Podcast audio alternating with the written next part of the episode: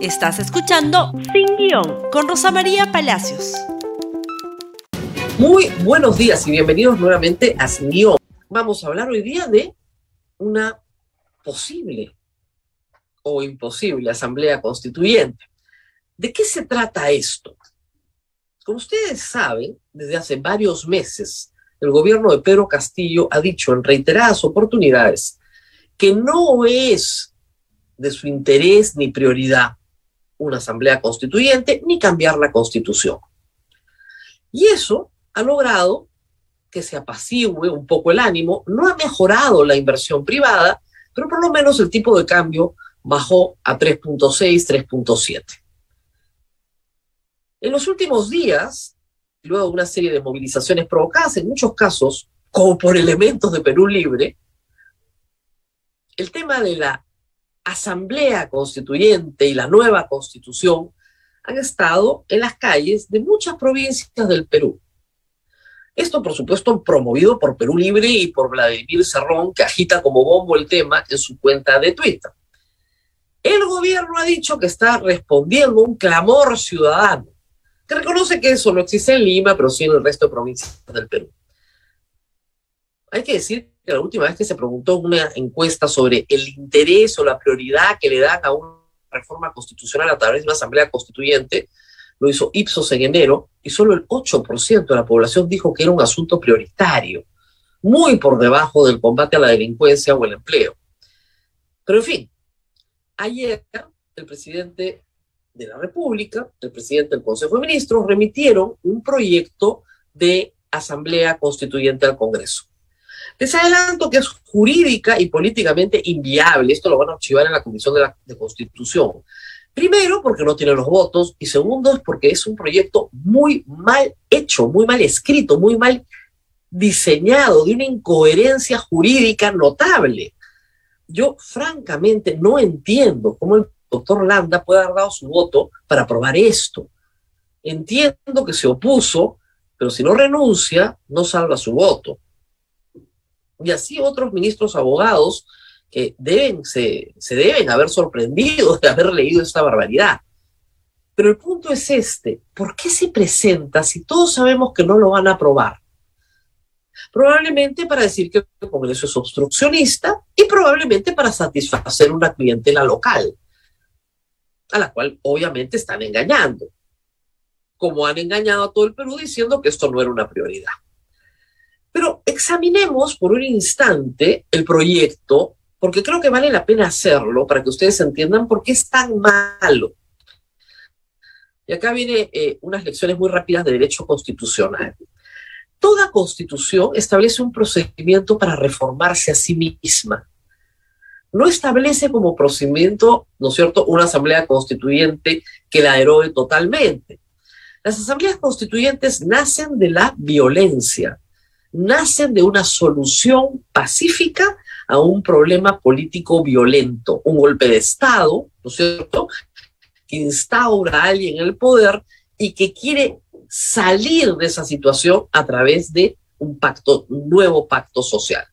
¿Estamos en una situación de violencia para reclamar una asamblea constituyente? ¿Ha habido un golpe de Estado en el Perú? No. ¿Cuál es el procedimiento de reforma de la Constitución? Por favor, artículo 206, para que lo lea todo el mundo, pónganlo en pantalla. Artículo 206. Toda reforma constitucional debe ser aprobada por el Congreso con mayoría absoluta del número legal de sus miembros y ratificada mediante referéndum. Primer método, 66 votos y referéndum. Puede omitirse el referéndum cuando el acuerdo del Congreso se obtiene en dos legislaturas ordinarias sucesivas con una votación favorable en cada caso superior a los dos tercios del número legal de congresistas. Segundo método, se puede reformar en dos legislaturas ordinarias sucesivas con 87 votos cada una. ¿Esto qué quiere decir?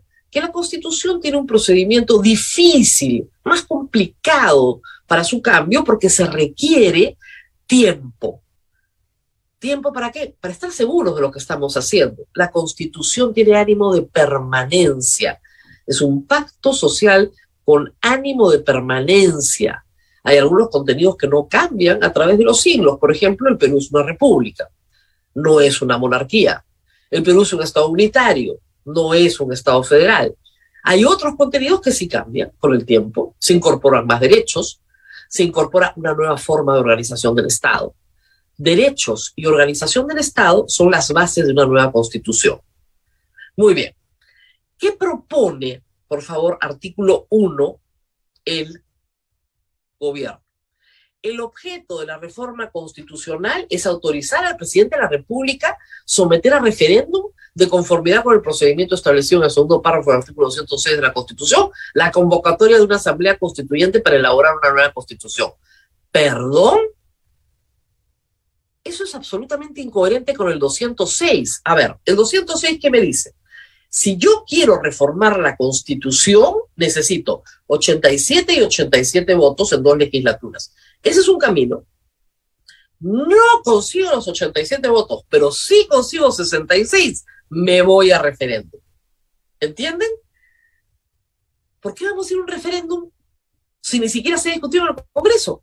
Supongamos que el proyecto del presidente alcanza 87 votos, que son videntes los legisladores.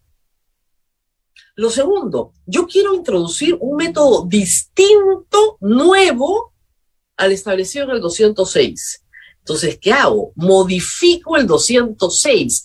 Es decir, someto a votación popular con 66 votos en el Congreso una modificación del artículo 206 que introduce una nueva forma de modificar la Constitución que se llama asamblea.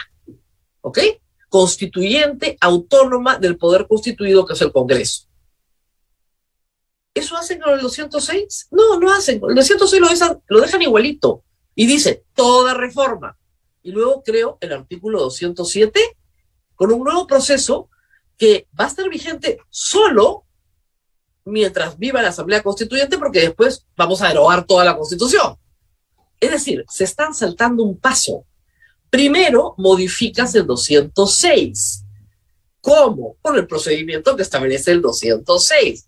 Una vez que eso es sometido a referéndum, la modificatoria, luego puedes ir a preguntar. ¿Ok? ¿Se entiende? No se pierdan. Este es el artículo 2. ¿Qué hacen? Incorporan un artículo 207. La Constitución solo tiene 206 artículos, ellos incorporan uno más. Uno más donde inventan un procedimiento que no está en el 206 porque el 206 no lo han modificado. A ver, la elaboración y aprobación del proyecto de nueva constitución está a cargo de una asamblea constituyente, una nueva constitución. Así, pero perdón, no era que la reforma, no, nueva constitución. Está a cargo de una asamblea constituyente elegida por el pueblo cuya propuesta de texto constitucional a su vez se sometió a otro referéndum popular ratificatorio. ¿Ok?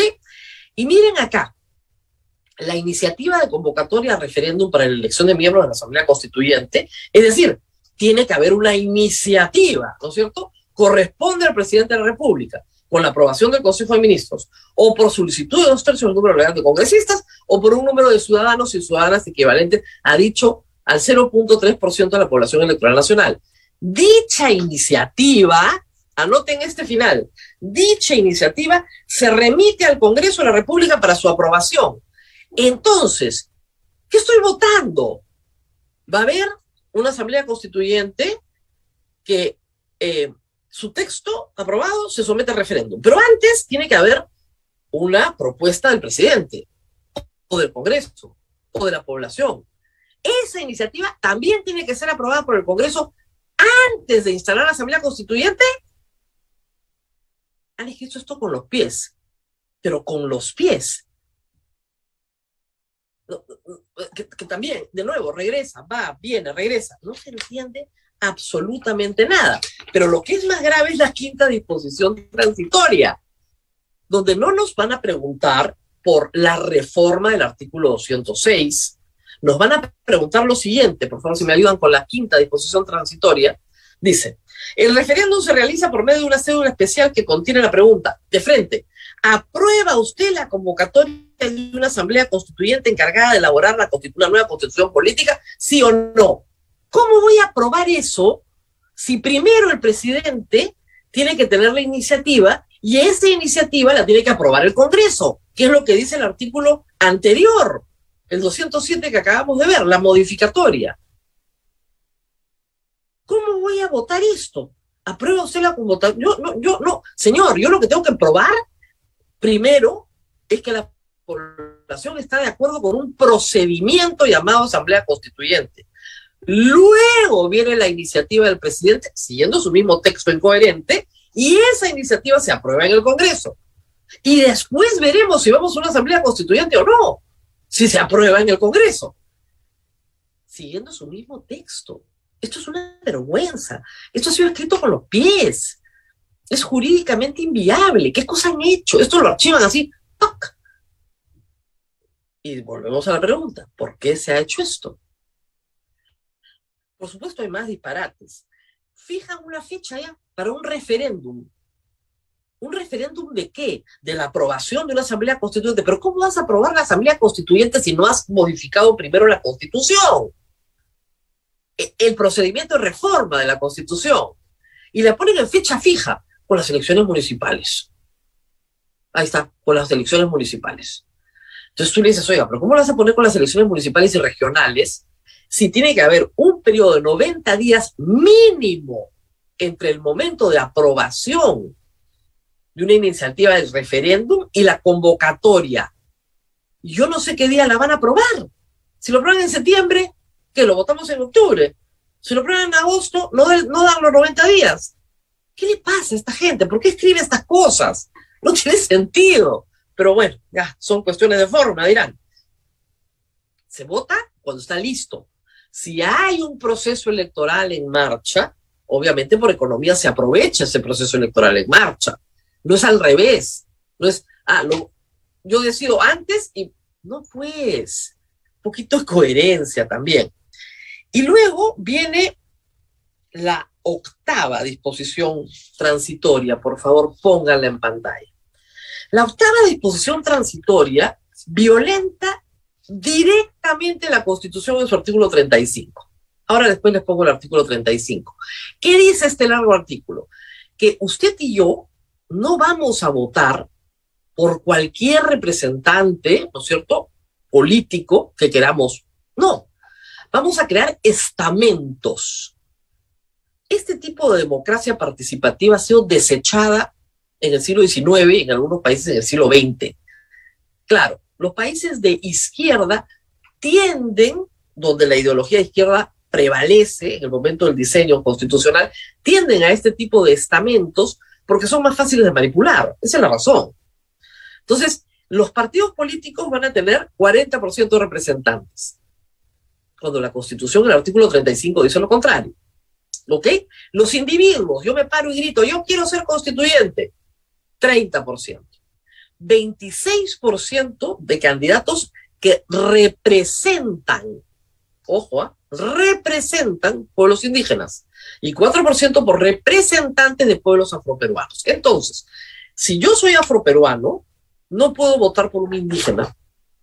Si yo soy indígena, no puedo votar por un afroperuano. Tampoco puedo votar por un independiente y tampoco puedo votar por un partido político. Estoy obligado a votar por los indígenas.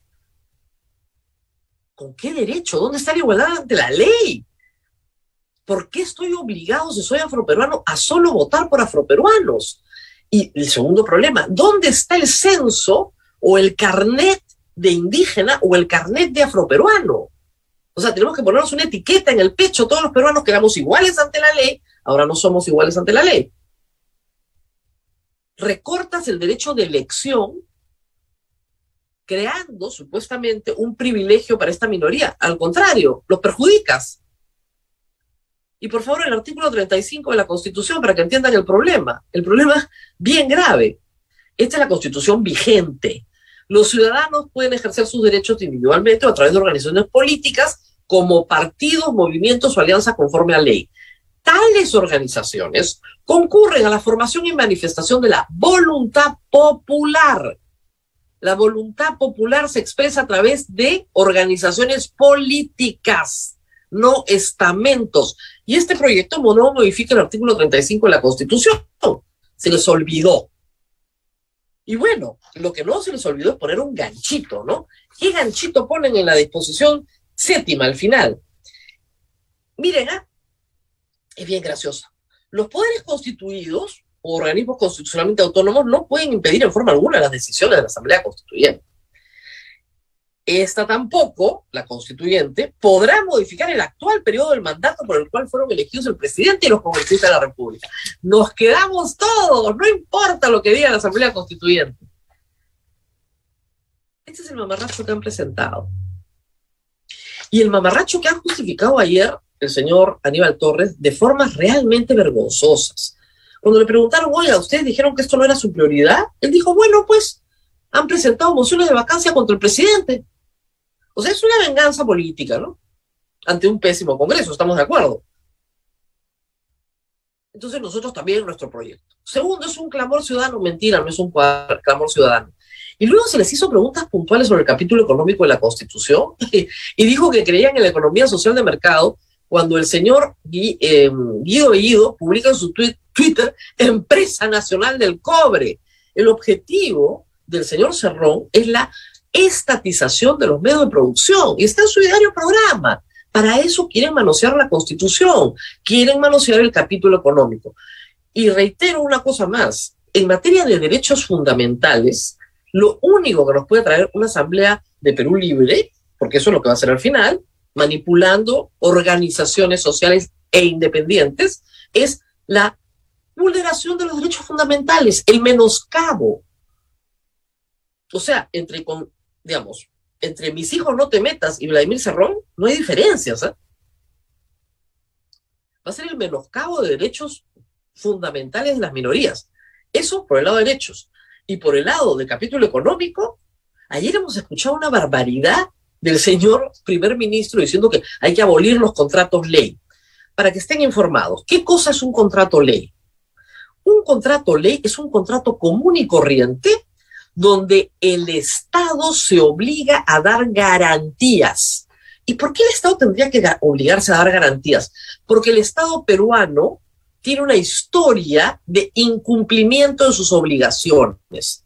Y como pero tiene que dar garantías. Por eso hay contratos ley. El Estado no está obligado a firmar ningún contrato ley. Si quiere, no lo firma. Hace años que no se firman contratos ley.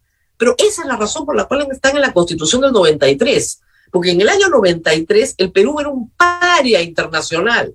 Nadie le prestaba un centavo a este país. ¿Por qué? Porque no cumplía con sus obligaciones internacionales. Por eso hay contratos ley. No para beneficiar a nadie, sino para que el Estado peruano se beneficie. Entonces dejen de hablar tonterías de engañar a la gente.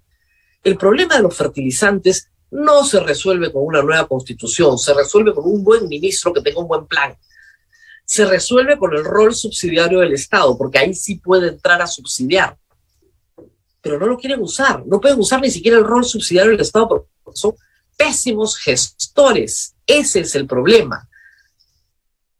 El plan de Cerrón, por supuesto, como es el plan, obviamente, de todos aquellos proyectos autoritarios, es el de la permanencia en el poder todos los proyectos de nueva constitución en América Latina en los últimos años incluyen, sean de derecha o de izquierda, la reelección presidencial. Y eso es lo que siempre está en el fondito de estas cosas. Esto lo han hecho, ¿no es cierto?, presidentes con mucho poder y mucho aval político. Y lo han logrado. Chávez y Fujimori, ¿no es cierto?